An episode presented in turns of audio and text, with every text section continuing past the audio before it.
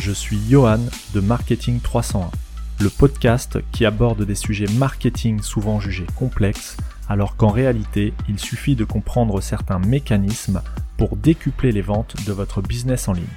Après avoir créé une agence digitale en 2010, puis avoir racheté une société e-commerce en 2013, toutes deux toujours en activité, j'ai fait le choix de vous transférer mes meilleures compétences à travers Marketing 301. Bonne écoute. Aujourd'hui, on va parler des trois piliers, des trois fondamentaux d'une vraie stratégie SEO. Donc à savoir euh, qu'une stratégie de référencement euh, naturel, une stratégie d'optimisation euh, de ton site pour être correctement positionné sur les résultats d'un moteur de recherche, donc a priori Google, hein, c'est le plus utilisé, il y, a trois piliers qu'aujourd'hui beaucoup de personnes connaissent. je ne sais pas si c'est ton cas, si tu connais ce, ces trois fondamentaux. Mais c'est ce qu'on va voir aujourd'hui avec la constitution de chacun de ces fondamentaux. Euh, voilà, en espérant que ça t'aide à, construire quelque chose. Alors il va falloir que ça mûrisse parce que c'est pas forcément quelque chose d'évident. C'est des notions, on va aborder des notions que, tu n'as peut-être euh, jamais abordées, dont tu n'as peut-être pas du tout connaissance. Donc voilà, on va pas rentrer dans le technique. Le but c'est que ce soit accessible à n'importe quel e-commerçant euh, qui souhaite soit se renseigner, avoir des informations, ou vraiment mettre en place, commencer à mettre en place, à apprendre le référencement, l'optimisation de, sites web, etc., etc. Donc le premier pilier, c'est le pilier technique. Euh, à savoir que les trois piliers sont technique, euh, éditorial et ensuite popularité. La technique, c'est tout ce qui constitue en fait l'aspect technique de ton site, à savoir euh, est-ce que ton site est correctement codé, est-ce que ton site est rapide, est-ce que ton site, voilà, toutes les, tous les critères techniques vraiment au sens premier du terme. Donc dans, la, dans un pilier technique, en général, on réalise en priorité un audit. Ben, avant de corriger les problèmes, encore faut-il avoir connaissance des problèmes. Donc on va réaliser un audit. Euh, on verra d'ailleurs dans, un, épisode qui va venir très prochainement là, euh, comment réaliser un audit technique. Euh, un vrai audit technique. Hein. Alors attention, il y a plein d'outils en ligne qui te font un audit pour gratuitement ou pour quelques, quelques dollars. moi, je te parle d'un outil, enfin d'un audit réalisé manuellement, puisque effectivement, il y a des choses qu'on peut automatiser. Hein. ce qui peut être fait euh, ce qui est fait par la main humaine, si ça peut être automatisé pour gagner du temps, autant le faire. Euh, j'entends par là le, crawl, la récupération de données, là, il n'y a pas de problème. Par contre, derrière, dans le traitement de ces données, il y a des choses qui ne peuvent pas forcément être faites euh, par, un ordinateur, par une intelligence artificielle, bien que ça avance, la technologie avance vraiment très très vite en ce sens. Mais aujourd'hui, il y a certaines parties de, des audits qui ne peuvent pas être remplacées encore par les machines, notamment pour avoir conscience de certaines subtilités dans les termes abordés que certains e-commerçants peuvent aborder, euh, et seule la main humaine euh, peut, euh, avoir une vraie maîtrise du sujet et avoir un, vrai avis à donner sur ce qu'il faut faire ou corriger. Voilà, c'est pas pour rien si de son côté Google a des personnes, donc des, vraies personnes, des humains, qui sont chargés de contrôler la qualité des sites. pour ce faire, Google a rédigé un guide qu'on appelle les, guidelines, tout simplement, les règles de conduite des quality raters. Les quality raters, ce sont ceux qui donnent une note de qualité euh, aux sites qui sont visités manuellement, donc à savoir que les sites sont visités manuellement soit de façon aléatoire, soit sur dénonciation, hein, euh, tout simplement. Donc voilà, on, verra comment, euh, comment réaliser un audit plus tard dans un autre épisode, mais savoir que l'audit technique c'est vraiment prépondérant, c'est la première chose à faire quand on entame une stratégie SEO. Il faut d'abord faire un, état des lieux techniques pour ensuite mettre des choses en place. Ensuite, généralement, euh, principalement sur, euh, sur les sites PrestaShop, ça c'est quelque chose de très récurrent, on va améliorer, on va optimiser le balisage HN. Le balisage HN, les balises HN, N pour euh, un chiffre de 1 à 6, donc H1, H2, H3, H4, H5, H6, sont des balises qui initialement sont prévues pour euh, segmenter, architecturer un contenu textuel. C'est-à-dire que en H1, tu vas devoir mettre le titre principal de ta page. Donc théoriquement, en lisant la H1, Google et même n'importe quel internaute va savoir de quoi tu vas parler dans le texte qui suit. Ensuite, si tu as besoin d'inclure des sous-titres, on va plutôt utiliser la balise H2, donc ce sont des titres de niveau 2 tout simplement. Euh, si tu as besoin de mettre en place des sous-sous-titres, on va mettre des balises, on va mettre ces sous-sous-titres dans des balises H3, etc., etc. Le problème sur la plupart des CMS qu'on retrouve, c'est que pour des raisons de facilité, ces balises HN sont utilisées pour structurer le template, le thème. Euh, donc c'est pour ça que tu retrouves quasiment dans tous les thèmes, dans 100% des thèmes euh, PrestaShop euh, ou WordPress, tu vas retrouver les mots, les titres des contenus qui sont par exemple en footer comme information, contactez-nous, newsletter, ces termes-là vont être dans des balises HN. Alors c'est pas forcément des H1, H2 ou H3, c'est souvent du H4, H5. Le problème, c'est qu'en faisant ça, cette pratique-là, Google, faut pas oublier que Google, même si tu as une main humaine derrière, c'est quand même à la base un algorithme, donc c'est un bot, c'est un robot. Euh, lui, il va comprendre que, ou en tout cas il est susceptible de tenter de croire que ce qu'il y a dans les balises H5, H4, H3 de ton footer sont des, des, termes qui sont importants pour comprendre le contenu de ta page. Or, c'est pas du tout le cas. Euh, avoir une balise HN qui contient le mot newsletter, avec en face le champ d'inscription newsletter, euh, alors que sur ta page tu vas expliquer euh, comment choisir une bonne table à manger, ça n'a absolument, ça n'apporte absolument aucune valeur. Ça n'a aucun sens, enfin ça n'a absolument aucun sens d'être présent dans cette balise HN, et donc il faut absolument enlever ce mauvais balisage qu'on retrouve sur la plupart des sites et des CMS. Ensuite, en toujours dans la partie technique, dans le pilier technique, on va tenter d'optimiser euh, le maillage interne. Le maillage interne, c'est les liens qui sont faits d'une page vers une autre, toujours en interne sur ton site. Donc par exemple, si tu es sur un site e-commerce, généralement, on peut accéder euh, à une fiche produit en passant soit par l'image, euh, en cliquant soit sur l'image du produit dans la liste des produits, sur l'image du produit, ou encore sur le nom du produit, ou encore parfois tu as même un bouton qui, qui t'indique en savoir plus, et en cliquant dessus tu arrives sur la fiche du produit. Ce qui fait qu'on a trois liens euh, qui pointent vers euh, une même destination, à savoir le produit en question. Bon, en soi, c'est pas pénalisant, Google va pas vous pénaliser pour ça, mais on parle bien de SEO, Search Engine Optimization, c'est-à-dire qu'on cherche à optimiser les choses pour faciliter le travail à Google, que ce soit le plus simple. Euh, pour les humains, on parle beaucoup du X, de User Experience, donc d'expérience de, utilisateur. Et eh ben faut, un petit peu euh, faire le parallèle avec Google et on va lui faciliter la navigation, la compréhension de votre site, de manière à ce qu'il comprenne que vous faites, vous suivez vraiment les bonnes pratiques vous ne lui faites pas perdre de temps. Et donc voilà, si dans la balise HN, il y a tel contenu, ça signifie que le sujet de la page est rapprochant à ce type de contenu. Donc si vous mettez n'importe quoi dans vos HN, bah vous allez le perturber. Et euh, bien qu'il va peut-être pas vous blacklister ou vous pénaliser pour ça, hein, c'est pas vraiment pénalisable. Par contre, ce qui risque, ce qui va probablement se produire à tous les coups, c'est qu'il bah, ne vous positionnera pas tout simplement parce qu'il comprend pas ce que vous voulez lui, lui faire comprendre. Donc voilà, le maillage interne, c'est pareil. On évite de lui faire perdre du temps euh, contrairement au dicton qui dit que tous les chemins mènent à Rome, bah là on va plutôt faire l'inverse. Euh, un chemin pour aller à une destination. En tout cas en ce qui concerne les produits d'un site e-commerce, c'est bien d'avoir un chemin pour aller à une destination. Ce qui signifie qu'on va pas forcément enlever le lien euh, qui est présent sur l'image, parce que malgré tout, en termes du X, euh, ça serait contre-productif. Hein. Il y a beaucoup de personnes qui cliquent sur l'image pour aller voir le produit, donc on ne va pas les pénaliser en supprimant ce lien, on va simplement modifier le code source du site pour euh, que ce ne soit plus interprété comme un lien standard, mais plutôt comme un lien JavaScript ou, autre. Ensuite, un, un, outil qui est très utile pour monitorer tout l'aspect technique d'un site, quand on cherche à mettre en place ou à développer une stratégie SEO, euh, c'est la Google Search Console. La Search Console, ce qu'on appelait anciennement euh, Webmaster Tools. Euh, donc ça, si vous n'êtes pas inscrit, je vous invite à taper dans Google Google Search Console et à vous inscrire, c'est gratuit, hein, et vous allez inscrire, enregistrer votre site, et vous allez notamment pouvoir suivre le nombre de clics, les erreurs que Googlebot détecte quand il passe sur votre site. Si par exemple vous avez des pages, euh, des pages d'erreur 404, ce sont des contenus inexistants, une ancienne URL qui est toujours indexée dans le moteur de recherche, mais pour lequel le produit qui euh, avant était présent euh, a été supprimé, vous n'avez pas fait de redirection, et donc la personne qui tombe sur cette URL pour je ne sais quelle raison sur Google, qui clique dessus et qui arrive sur votre site avec un joli message vous indiquant que la page n'existe pas, Bon, en termes d'expérience utilisateur, c'est vraiment pas terrible. Encore une fois, les 404, euh, jusqu'à preuve du contraire, c'est pas pénalisant, ça va pas vous, détériorer votre positionnement. Mais encore une fois, c'est pas une preuve. Vous n'envoyez pas un signal de, qualité à Google si vous avez euh, de multiples 404.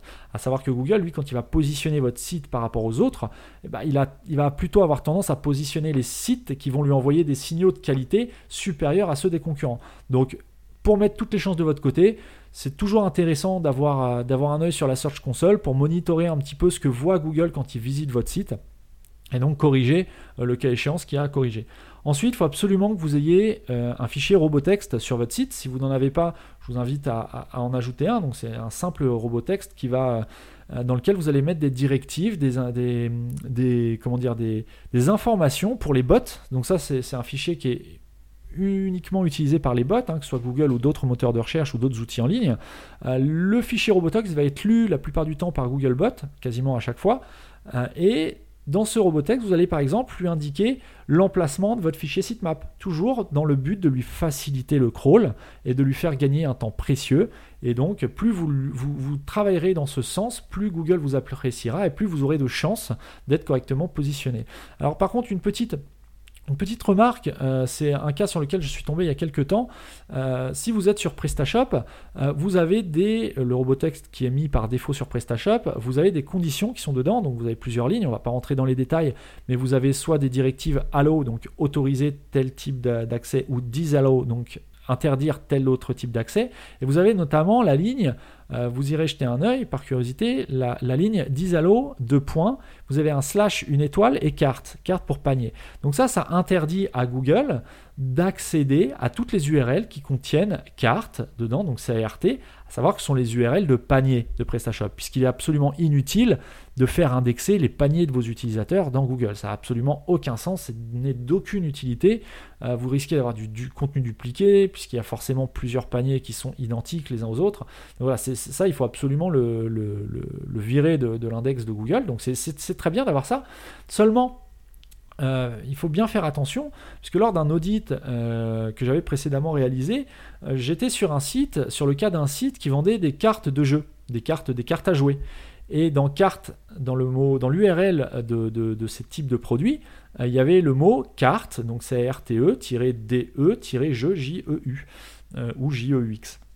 Il se trouve que du coup, comme dans le robotext, tout ce qui contient C-A-R-T était banni, eh bien toutes les URL des produits contenant le nom carte avec un E, ce qui est tout à fait légitime, n'étaient pas indexées, tout simplement parce que le robotext interdisait l'accès à ces fiches produits.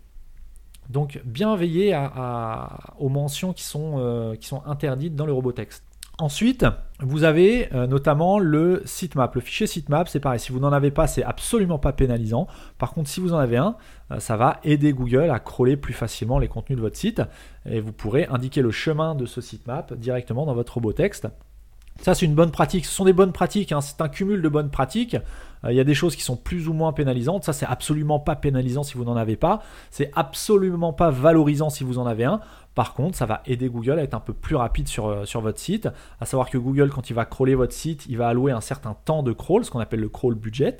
Euh, et si vous gaspillez ce, ce budget de temps de crawl en le faisant crawler plusieurs fois le même produit, en lui indiquant pas les bons chemins, ou alors en lui faisant indexer euh, des, pages qui, absolument, qui sont vides ou des choses comme ça, bah vous consommez votre temps qu'il a alloué à votre site, et c'est autant de pages que vous allez crawler inutilement que de pages que vous n'allez pas crawler, pas faire crawler par le bot, tout simplement parce que le, budget de temps euh, accordé par, par, le bot sera écoulé et il va passer à un autre site. Donc euh, voilà, il faut toujours faciliter les choses pour les bots.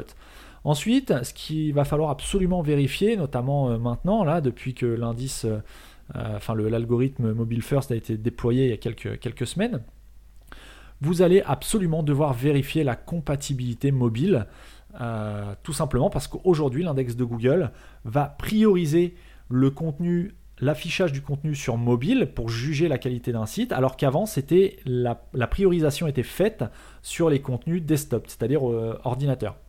Donc maintenant, c'est vraiment, on est vraiment dans une logique, dans une logique mobile first, c'est-à-dire qu'il faut absolument que votre site soit compatible mobile. De toute façon, c'est pas compliqué. Si aujourd'hui vous ne décollez pas, ou vous avez des problèmes pour faire évoluer votre site, ou pire, votre trafic chute, ou voilà, vous êtes un peu dans la difficulté, euh, si, si, tu veux absolument euh, performer et redresser la barre euh, dans les semaines et dans les mois à venir, il faut absolument que ton site soit responsive, c'est-à-dire compatible mobile. Donc euh, je ne sais pas ce que, tu peux, entreprendre en fonction de tes possibilités, de ton budget, de, de tes connaissances, de ton temps aussi, parce que c'est du temps tout ça, mais il faut absolument éventuellement redévelopper le site, refaire faire le site pour avoir une compatibilité mobile euh, exemplaire. À savoir que Google a développé un outil qui te permet de tester la compatibilité mobile. Donc n'hésite pas à, t'en servir et aller, euh, regarder un petit peu de, quoi il s'agit et voir si ton site est, compatible. Pour la compatibilité, mobile, je t'invite euh, à aller directement sur search, donc dans la barre d'adresse hein, de ton navigateur, tu tapes search.google.com slash test au singulier, slash mobile-friendly. Et là, tu auras accès euh, un petit peu à, cet outil de test. Tu as un autre outil qui est gratuit, qui est délivré par Google pour tester la compatibilité mobile. C'est euh, directement dans la barre d'adresse testmysite.withgoogle.com. Voilà. Donc euh, tu peux aller voir là-dessus directement. Ensuite, toujours dans le pilier de technique, on va veiller à ne pas avoir de contenu dupliqué euh, en interne. C'est-à-dire, il ne faut absolument pas que plusieurs pages, euh, plusieurs URL amènent un... pardon, il faut pas que tu aies plusieurs URL différentes qui mènent à un contenu identique. C'est-à-dire que si tu as du copier-coller de ton contenu sur plusieurs pages de ton site, ça te portera forcément préjudice à un moment ou à un autre. C'est ce qu'on appelle du duplicate content, du contenu dupliqué. Donc ça, il faut absolument bannir ça, euh, ne pas avoir de contenu dupliqué sur ton site. Et ça, c'est notamment euh, l'une des, choses qu'on ressort quand on fait un audit technique. Le but d'un audit technique, c'est aussi de voir si tu as du contenu dupliqué sur ton site. Ensuite, euh, toujours dans le pilier technique, tu as le certificat SSL. Donc le certificat SSL, c'est le protocole HTTPS euh, à savoir qu'aujourd'hui, ce protocole est de plus en plus rendu indispensable, voire obligatoire pour, pour avoir une chance de figurer dans, dans les, dans, les, dans, les, petits papiers de Google. Un certificat SSL, tu as plusieurs types. Euh, à savoir que le plus répandu, euh, c'est celui qui coûte le moins cher parce qu'il est gratuit, c'est les certificats SSL de type Let's Encrypt. Donc Let's Encrypt, c'est une association dans laquelle tu as plusieurs organismes, dont Google, euh, qui se sont jointes pour délivrer des certificats gratuits euh, et donc pour, euh, voilà, pour, euh, pour permettre au plus grand nombre de passer au protocole HTTPS au lieu d'anciennement le protocole HTTP qui n'était pas sécurisé, comme l'indique le S de HTTPS pour secure. ce protocole, en fait, faut que tu imagines, alors c'est pas parce que tu es en HTTPS il y a beaucoup de personnes qui, font la, confusion. Il y a beaucoup de confusion sur ce, sur ce protocole. C'est pas parce que tu, as, tu es en HTTPS, que ton site est en HTTPS, que tu ne peux pas te faire pirater faut imaginer que quand un utilisateur, depuis son ordinateur, enfin, faut pas imaginer, c'est comme ça que ça se passe. Quand un utilisateur, depuis son ordinateur, clique sur un menu de ton site, ça envoie une information au serveur ou veut se connecter, plus, plus simplement, veut se connecter à son compte client sur ton site. Il va saisir son identifiant, son mot de passe, il va cliquer sur connexion. Ça va envoyer ton identifiant et ton mot de passe au serveur qui héberge, et le mot de passe de ton client au serveur qui héberge ton site. Ce serveur va vérifier que l'identifiant et le mot de passe sont corrects et va renvoyer la réponse connexion à l'utilisateur et donc l'utilisateur va se retrouver logué sur son compte client. Voilà le fonctionnement euh, client-serveur. Voilà comment ça fonctionne. Il faut imaginer que quand tu étais en HTTP, la communication entre le client, ton client et ton serveur se faisait dans un tube, donc tu imagines un tuyau qui était transparent. C'est-à-dire qu'un hacker, un pirate qui était à l'extérieur de ton réseau mais qui regardait ton tuyau, voyait tout à fait ce qui se passait euh, dans ce tuyau, c'est-à-dire qu'il voyait passer les identifiants et les mots de passe de tes clients en clair, y compris ton mot de passe d'accès au back-office par exemple. En étant en HTTPS, tu imagines que tu as rajouté une feuille opaque autour de ce tube transparent et donc le pirate qui est toujours à l'extérieur du réseau va voir qu'il y a une communication, il se passe quelque chose. Par contre, ces informations vont être floutées, donc il n'aura pas moyen de connaître ni le mot de passe ni l'identifiant. Donc voilà ce que c'est que le protocole HTTPS. C'est un peu plus complexe que ça, mais, c'est une image, une analogie que j'aime bien. Euh, j'aime bien ressortir parce que c'est exactement le fonctionnement et c'est exactement ce que ça permet. Par contre, si un hacker arrive à s'introduire dans ton réseau par un autre moyen, connaissant ton mot de passe, eh bien, euh, eh bien, il aura accès à tout ce qui se passe à l'intérieur du tuyau. Donc c'est pour ça que le, le, certificat SSL, c'est une couche supplémentaire au niveau de la sécurisation, mais ce n'est pas une fin en soi. C'est-à-dire que voilà, c'est un protocole de sécurisation, mais des protocoles de sécurisation, il y en a plein d'autres. Donc, euh, il faut absolument maintenant que tu mettes un certificat SSL sur ton site. Donc vois directement avec ton hébergeur, ça, se passe au niveau de l'hébergement. Je t'invite à contacter ton hébergeur, que ce soit du mutualisé ou du dédié ou du VPS, peu importe, mais il faut absolument que tu puisses mettre en place un certificat SSL. Ensuite, un, autre point qu'on va aborder dans, le pilier technique, ça va être la vitesse du site. Euh, comme on l'a vu dans, un épisode précédent, la vitesse est vraiment indispensable. Il faut que tu aies un site avec un temps de chargement le plus faible ou euh, le plus faible possible. C'est-à-dire que le site doit être le plus rapide possible, tout simplement pour afficher les contenus le plus rapidement pour un petit peu contrebalancer et contrer la volatilité de la clientèle sur Internet. C'est-à-dire que le client, lui, il n'est pas patient, il est totalement impatient. Quand il clique quelque part, il faut que ça s'affiche instantanément, il faut qu'il accède le plus rapidement possible au contenu qu'il souhaite, euh, qu'il souhaite afficher. Donc voilà, la vitesse du site, c'est vraiment euh, indispensable aujourd'hui. Pour clôturer ce pilier technique, euh, je vais te donner un petit conseil, notamment en ce qui concerne les certificats SSL qu'on vient juste d'aborder. Il y a plein de types de certificats. On va en nommer trois. Donc il y a les certificats gratuits, hein, qui sont délivrés gratuitement, qui sont les Let's Encrypt.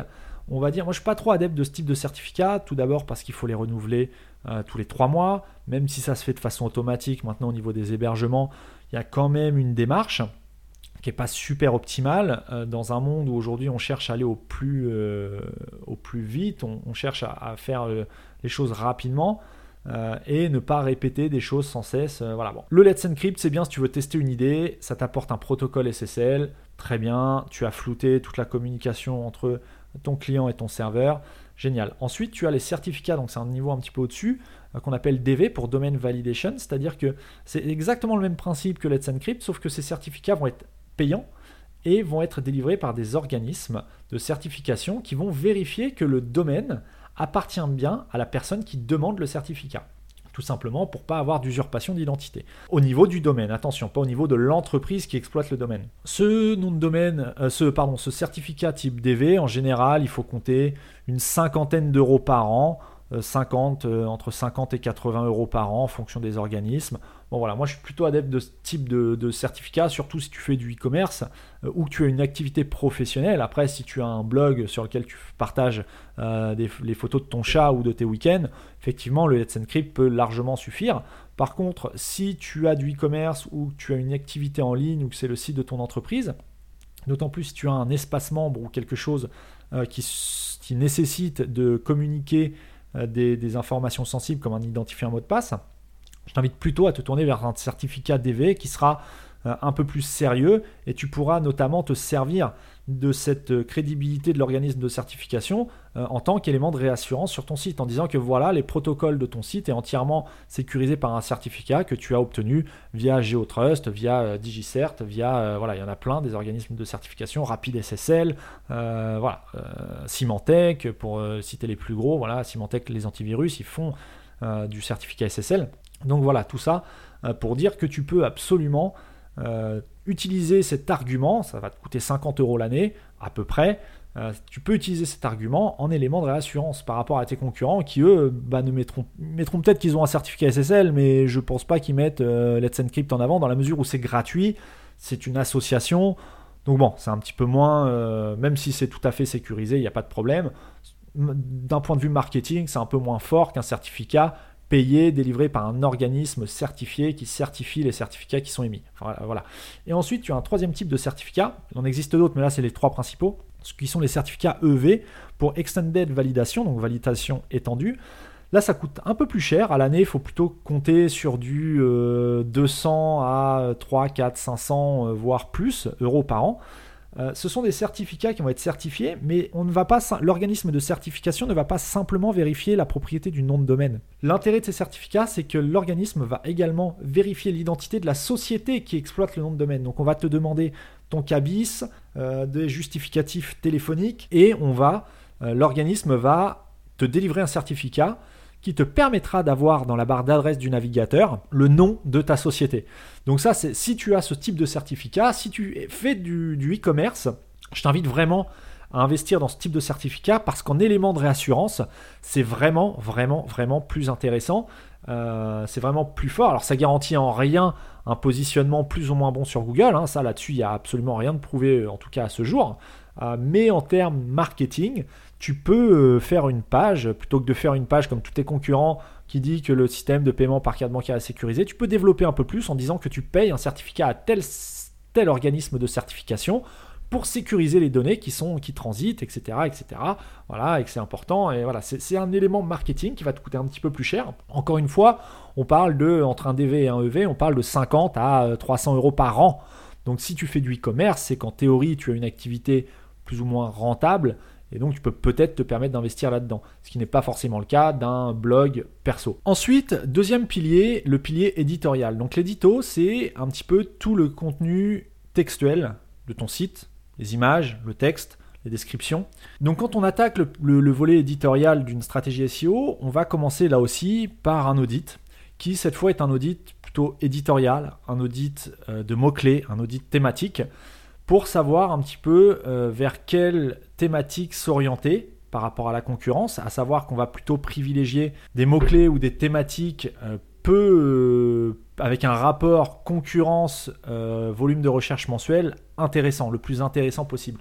Si par exemple tu te heurtes à des mots-clés euh, qui ne totalisent pas beaucoup de, volume de recherche mensuel, tu vas peut-être mettre des efforts sur un mot-clé qui ne te rapportera pas ou très peu de trafic. Donc est-ce que ça vaut le coup d'engager des dépenses des ressources humaines sur le travail d'un mot-clé ou d'une thématique qui n'est pas recherché par, les, par ta cible? Donc voilà, là c'est tout l'intérêt d'un audit euh, de thématique, un audit de mots-clés, savoir vers quel contenu t'orienter et ça va définir ta stratégie éditoriale, c'est-à-dire quel contenu tu vas ajouter sur ton site pour être positionné. Ce qui est important aussi dans le volet éditorial, on va veiller à ce que ton contenu soit riche et répondent à une problématique client. C'est-à-dire qu'il ne s'agit pas de mettre, comme c'était le cas il y a quelques années, euh, encore de mettre du texte pour mettre du texte. Il ne faut pas mettre de ce qu'on appelle de la bouillie en termes SEO. Il faut simplement qu'il y ait aujourd'hui avec l'intelligence artificielle qui arrive de plus en plus fort depuis quelques temps, euh, il va falloir, donc c'est ce qu'on appelle, c'est l'algorithme Google Brain, euh, donc pour l'intelligence artificielle, il, faut vraiment que ton contenu ait un sens, réponde à une question et soit à, de grande valeur, tout simplement. Euh, puisqu'avant, s'il suffisait de blinder un texte de mots-clés pour que cette page ressorte sur ce mot-clé, aujourd'hui, ça, c'est totalement à, proscrire. Hein. C'est un risque, un risque pour ton site, puisqu'aujourd'hui, Google fait la chasse à ce type de pratique qui n'apporte absolument rien à l'utilisateur final, mais était simplement là pour... Euh, pour, euh, pour induire en erreur l'algorithme et donc euh, tricher un petit peu sur le positionnement de recherche, à savoir que Google, lui, ce qu'il cherche, c'est à positionner des sites les plus pertinents par rapport à une recherche qui est faite. Donc si tu, tu triches en lui faisant croire que tu es pertinent parce que tu, tu inclus tel mot-clé alors que ton texte en lui-même ne répond pas du tout à la question qui a été posée dans la requête de recherche de l'utilisateur, si Google s'en rend compte, il y a de fortes chances que tu te fasses déclasser. Donc autant dès le début apporter un contenu riche qui réponde à une vraie problématique en fonction des pages sur lesquelles tu vas poser ce contenu. Si tu vends des paires de chaussures, euh, il va absolument falloir dans ton contenu que tu apportes une réponse. Pourquoi acheter des chaussures de running pour faire du footing et pourquoi ne pas faire du footing avec des chaussures de ville? Voilà, il faut vraiment qu'il y, ait une logique, une vraie richesse dans le contenu que tu vas apporter à ton audience. Ensuite, il faut absolument veiller aussi notamment e-commerce, à mettre des descriptions sur tes pages catégories. Tes pages catégories, ce sont des pages d'atterrissage. Ce sont des pages euh, vraiment euh, piliers dans, ta stratégie. Parce que ce sont les pages d'entrée euh, vers une, une, thématique. Donc il faut absolument que tu aies une description sur tes pages de catégories.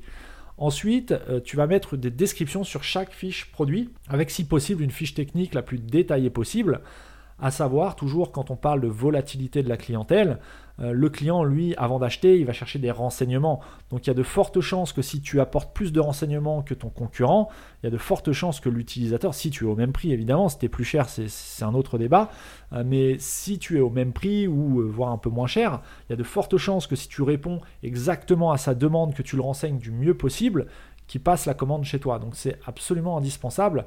Euh, pareil, description produit. Alors tu vas me dire, ouais, mais moi j'ai 800 euh, produits sur mon catalogue, euh, c'est long, c'est du boulot. Eh ben, ma réponse, c'est tout simplement oui, c'est du boulot. Comme je te disais il y a quelques épisodes de ça, le e-commerce, c'est pas, pas juste mettre un site en ligne. Pour que derrière ça transforme, il y ait des conversions qui se fassent, il va falloir faire du du boulot. Il y a du boulot à faire, oui, c'est clair, c'est long, c'est fastidieux. Après, il y a des solutions hein, pour rédiger 800 fiches produits. 800 fiches produits, on parle d'un site e-commerce euh, classique, hein, standard. Il y, a, des, boutiques, je connais plusieurs boutiques, enfin, une boutique en l'occurrence, là, euh, dont, dont, je me souviens, qui a près de 200, fiches, 200 000 fiches produits. Donc effectivement, le gars, il n'est pas derrière euh, son, écran à rédiger 200 000 fiches produits. Il y a des solutions, il y a des, prestations qui existent, il y, a, voilà, il y a plein de choses. Mais il faut absolument, ce qu'il faut que tu retiennes dans cet épisode, c'est qu'il faut absolument avoir une description réelle par produit, une description de plusieurs mots, pas une description en une phrase. Une description de fiche produit, c'est, on va dire, euh, en fonction de ce que tu vends, c'est toujours pareil, il n'y a, pas, a pas de règle précise, mais euh, au moins 150 mots pour décrire un petit peu ton produit. Une astuce consiste à décrire vraiment le visuel de ton produit. Euh, un magasin en ligne qui vend des, des, accessoires de décoration, pas de décoration, pardon, des déguisements, euh, entre deux déguisements de sorcières, effectivement, euh, c'est pas forcément évident de, rédiger deux descriptions qui soient différentes, mais qui décrivent un même déguisement de sorcière. Donc dans ce cas, ce que tu vas faire, bah, tu vas décrire visuellement. Tu vas décrire par exemple la couleur du chapeau, la couleur de la baguette magique, la longueur, hein, la matière, la, voilà, la, brillance ou euh, le côté mat du, du, tissu. Tu vas, voilà, il va falloir vraiment décrire ton produit. Pour clôturer ce pilier éditorial, euh, je vais te donner une idée, euh, un conseil, pardon, une bonne pratique.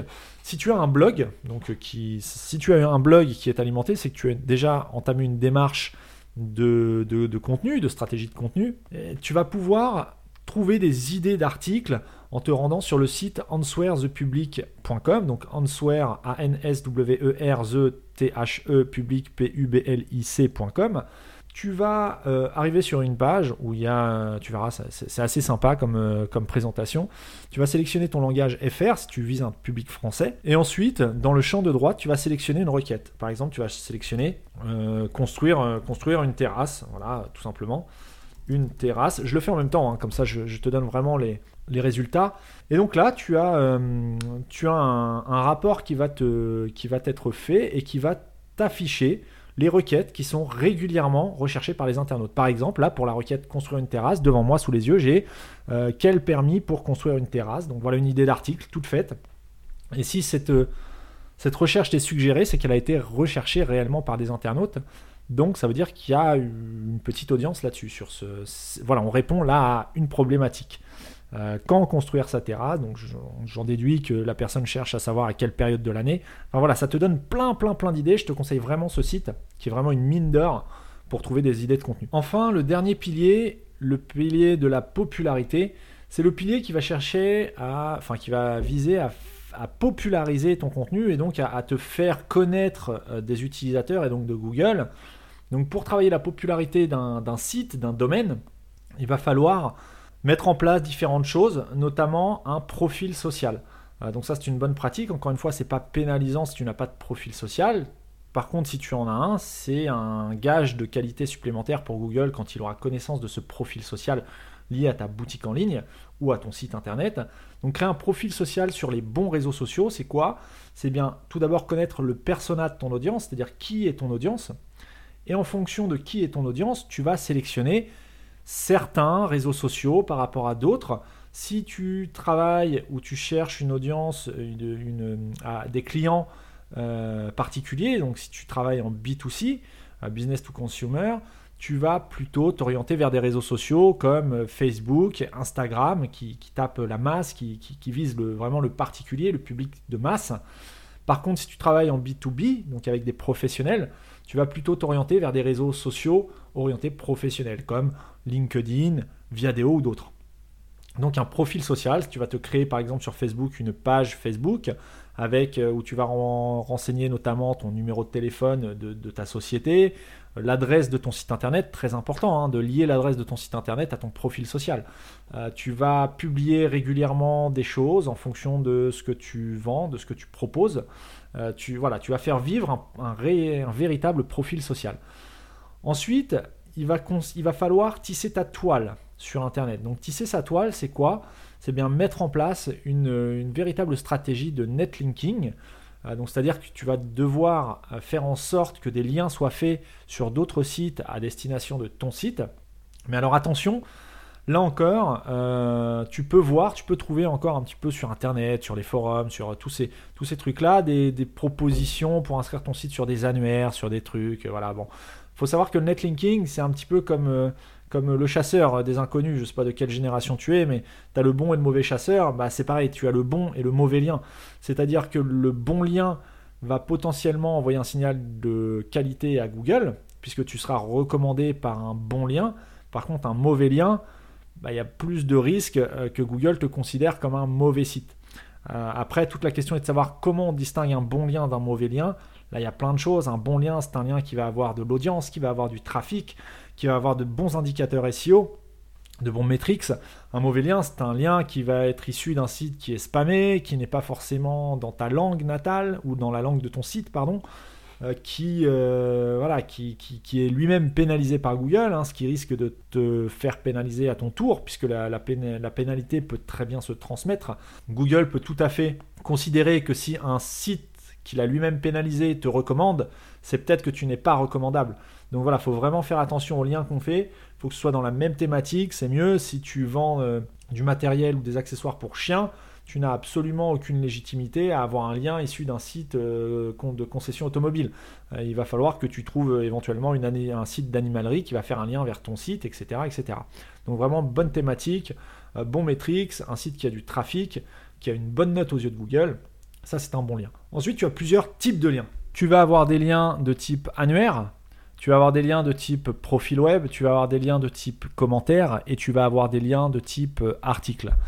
Euh, à savoir que chaque typologie de lien dans, le cadre d'une stratégie SEO a vraiment un intérêt différent l'un de l'autre. Certains vont vraiment servir à propulser ton site, euh, d'autres vont simplement servir de leur et à naturaliser ton profil de lien. À savoir que Google, lui, il ne veut absolument pas qu'on fasse des liens artificiels. Or, avoir du lien organique, du lien réel, à moins d'avoir déjà une notoriété établie ou d'investir euh, des, budgets, euh, des budgets immenses dans la publicité euh, classique pour que les gens parlent de toi, pour inciter les gens à parler de toi, ça va être très compliqué, voire impossible. Donc c'est pour ça qu'il y a des prestations de netlinking qui existent, qui consistent à déployer des liens un petit peu partout sur la toile. Mais alors encore une fois, une bonne stratégie de netlinking visera à déployer un profil de lien qui soit le plus naturel possible et étalé dans le temps. Parce que de la même manière, il n'y a absolument rien de naturel à euh, acquérir 50 liens en une semaine, puis après plus rien sur 6 mois. Ça, c'est tu, vas te faire flaguer par Google direct si tu, fais ce, si tu mets en place ce genre de pratique. Donc il faut vraiment que la, la, vélocité de propagation des liens soit étalée dans le temps, que tes liens soient le plus qualitatif possible, le plus naturel avec des gros guillemets possible. Et là, effectivement, tu resteras sous le radar de Google. Donc à savoir qu'un lien de type annuaire ne, ne, propulsera jamais ton site, en tout cas plus aujourd'hui, euh, en tête des résultats de recherche. Ça va simplement servir un peu euh, noyer le poisson et donc à naturaliser ton profil de lien, à savoir qu'il est tout à fait légitime d'avoir un site internet inscrit sur plusieurs annuaires de sites internet. Voilà, tant que c'est, on reste dans des mesures euh, classiques, c'est pareil. Si tu réponds à une prestation ou si tu, fais appel à une prestation plutôt euh, qui consiste à t'inscrire dans 5, 5000 euh, annuaires en 15 jours, bon, tu te doutes bien que Google n'est pas idiot. Il va bien savoir que, que c'est pas manuel, c'est pas naturel, ça a été automatisé et ça, c'est vraiment à proscrire. Ensuite, les profils web, bah, de la même manière que les annuaires servent à naturaliser un profil de lien du point de vue du, site internet, là, ça va naturaliser ton profil de lien du point de vue du webmaster. C'est-à-dire qu'effectivement, toi, euh, en tant que webmaster du site, tu es un être humain qui a des passions qui ne sont pas forcément en corrélation avec ce que tu vends sur ton site ou ce que tu proposes.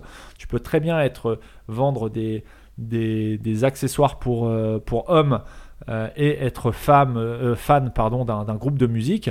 Et c'est tout à fait légitime d'être inscrit sur le, site de ton groupe, le site officiel de ton groupe de musique préféré, ce qui n'a absolument rien à voir avec ton activité professionnelle. Et en général, sur ce genre de profil, tu as toujours une petite case où tu peux parler de ton site web. Bon, bah, si tu inscris ton site web là, c'est tout à fait naturel. Je veux dire, tu es un utilisateur humain, tu aimes tel groupe de musique, tu parles de ton site parce que voilà, ça mange pas de pain, mais ça en même temps, ça n'a absolument rien à voir avec le site en question qui lui va vendre des accessoires pour hommes. Donc voilà, ça encore une fois, les profils web, ça va naturaliser ton profil de lien. Euh, ça permet aussi éventuellement de lier, de faire une corrélation avec ton profil social, puisque sur ce genre de profil, tu peux aussi bien souvent ajouter le, lien vers tes réseaux sociaux. Donc voilà, là on tisse vraiment une toile, on va, on va tisser une toile sur le web avec différents types de liens de façon à ce qu'ils soient le plus naturel ou qui paraissent le plus naturel possible. En ce qui concerne les liens de type commentaire, bah, c'est exactement la même chose. Euh, c'est simplement un individu humain qui répond à un commentaire sur un sujet. Parfois, tu peux lier ton site. Voilà, ça sert à naturaliser, mais il y a peu de chances que ce type de lien te propulse. Le dernier type de lien, c'est les liens de type article. Donc là, là, c'est totalement différent. Si tu as un bon lien euh, qui est placé dans un article sur un site qui a une bonne note de confiance aux yeux de Google, ce lien potentiellement peut t'amener euh, peut envoyer un bon signal à Google et donc Google peut prendre en compte le fait que tu es recommandé par quelqu'un de recommandable. Donc voilà, là c'est vraiment le type de lien qui lui va vraiment propulser ton site ou est susceptible pardon de propulser ton site dans les résultats de recherche. Euh, à savoir que ce type de lien doit être négocié avec le, bah, webmaster d'en face, hein, tout simplement, parce que là en général il va falloir que tu te mettes d'accord avec un webmaster qui possède un site sur la même thématique que toi qu'il rédige un article dans lequel il va insérer un lien vers ton contenu. Après, reste à savoir la contrepartie qui te sera demandée. Est-ce qu'elle sera financière? Est-ce qu'elle sera euh, par un échange divers et varié, un échange de produits, euh, un échange d'articles? Peut-être que lui va te demander de faire la même chose sur ton site, de rédiger un article dans lequel tu vas insérer un lien vers son site. Alors en général, si vous êtes concurrent, euh, bon, faut pas se leurrer, ça se fera pas. Hein. Ni toi ni lui ne seront d'accord pour faire de la pub à l'autre. Par contre, si tu es sur des thématiques connexes, c'est tout à fait réalisable. Alors ça, c'est une pratique qui prend du temps, qui coûte de l'argent, tout simplement parce qu'en général, ce sont des prestations euh, que les webmasters font payer, euh, ne serait-ce soit en produit, soit en, rémunération, en, facturation classique. Euh, et en plus, il va falloir trouver, tisser les partenariats, trouver, déjà trouver les supports qui correspondent à ta thématique, ensuite pouvoir contacter les webmasters, puis ensuite, voilà, c'est toute une démarche. Il y a des techniques pour ça. Donc on, verra ça, euh, on pourra rentrer plus en, détail. Laisse-moi un commentaire dans, les notes du podcast. Euh, et si je vois qu'il y a vraiment un intérêt pour cette thématique, on, traitera ça plus, en profondeur dans un, autre, dans un autre épisode. Et pour terminer ce volet de la popularité, ce pilier, vraiment ce troisième pilier, je vais te donner un outil qui est gratuit, qui était en version bêta, hein, donc ça, signifie que l'outil n'est pas abouti. C'est un outil en ligne qui s'appelle mylinksmanager.com, donc comme mon manager de lien.com, donc mylinksmanager.com. Euh, c'est un outil qui te permet vraiment de gérer ton projet de stratégie de netlinking. C'est-à-dire que tu vas pouvoir saisir la liste de ton site ou de tes sites pour lesquels tu veux mettre en place une stratégie de netlinking. Tu vas saisir une liste de plateformes que tu souhaites contacter, que ce soit des annuaires, des sites où tu peux poser des commentaires, des sites où tu peux, euh, tu peux te demander au webmaster de poser un article comme on vient de le voir. Et à chaque fois que tu vas commander un, euh, contacter un webmaster ou inscrire ton site sur un annuaire, tu vas pouvoir enregistrer cette, euh, inscription et tu vas avoir un, comment dire, un suivi de l'évolution de ton netlinking au, fur et à mesure que le temps va passer.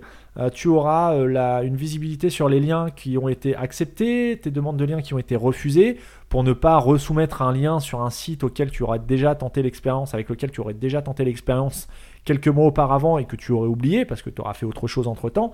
Voilà, ça te permet vraiment de gérer ta stratégie netlinking. C'est gratuit, je ne sais pas du tout ce que ça donnera à l'avenir cet outil-là. On verra ça. Euh, mais en tout cas, voilà, c'est un outil qui est plutôt intéressant, dont je me sers, euh, qui est bien fait, qui est utile. À prendre en main, il n'y a pas de tuto, il n'y a pas de choses comme ça. Donc, c'est pas forcément facile euh, dès le premier coup d'œil. Quoi qu'il y a trois options, hein. enfin, tu as trois menus. Une fois que tu es logué, tu as le menu des sites où tu inscris tes sites, le menu des plateformes où tu inscris les plateformes que tu vas contacter pour faire du netlinking, et euh, le menu inscription qui liste toutes les prestations, enfin les, inscriptions de netlinking que tu as réalisées. Donc voilà, c'est vraiment très simple euh, d'utilisation. Toujours est-il, je t'invite à jeter un coup d'œil. L'inscription est gratuite, ça mange pas de pain. Donc voilà, pour terminer, je voudrais insister sur une dernière chose. On vient de voir les trois piliers, les trois fondamentaux d'une vraie stratégie SEO. Euh, à savoir que si je t'ai donné les trois piliers dans l'ordre technique, éditorial, popularité, c'est pas par hasard c'est euh, que c'est important de d'abord travailler la technique avant de travailler l'éditorial et de d'abord travailler l'éditorial avant de travailler la popularité. Alors même si euh, il y a certaines interventions de deux ou des trois piliers qui peuvent se faire plus ou moins en parallèle, évidemment, euh, faut pas commencer par la popularité avant même d'avoir du contenu à proposer. Donc voilà, ça paraît logique, c'est du bon sens, mais il y a énormément de personnes que je rencontre qui euh, me disent faire du netlinking alors qu'elles n'ont pas un socle technique euh, parfait, c'est-à-dire qu'il y a plein d'erreurs dans leur technique, euh, qui n'ont pas de contenu à proposer. Par contre, ils font du lien, ils font du lien, ils font du lien. Eh bien, je t'annonce que si tu fais ça, tu ne décolleras pas, ou alors ça sera vraiment provisoire. ou pire, Google va détecter que tu cherches à manipuler son algorithme, va te flaguer, et là, ça sera compliqué, même par la suite en ajoutant de l'éditorial, du contenu et en ajoutant euh, de la technique, euh, une bonne technique, ça sera compliqué de remonter la pente. Donc vraiment suivre l'ordre chronologique des choses, d'abord travailler ta technique, ensuite ton éditorial, ensuite ta popularité. Pour terminer, je terminerai sur une analogie de cet ordre d'intervention. C'est exactement comme une maison. Euh, à savoir que les fondations de ta maison, c'est le socle technique d'une stratégie SEO. Les murs de ta maison, euh, ça va être le, socle éditorial. Et enfin, le toit de ta maison, ça va être le pilier de popularité. Tu peux difficilement construire, enfin tu peux, hein, mais tu peux difficilement construire ton toit avant même d'avoir posé les murs. Euh, et de la même façon, si tu construis une maison sans fondation, c'est-à-dire une stratégie SEO sans socle technique, ça va peut-être tenir, mais dans le temps, ça finira par tomber. Eh bien le SEO, c'est exactement la même chose. Sur ce, je te donne rendez-vous dans le prochain épisode. Bonne journée à toi, à bientôt.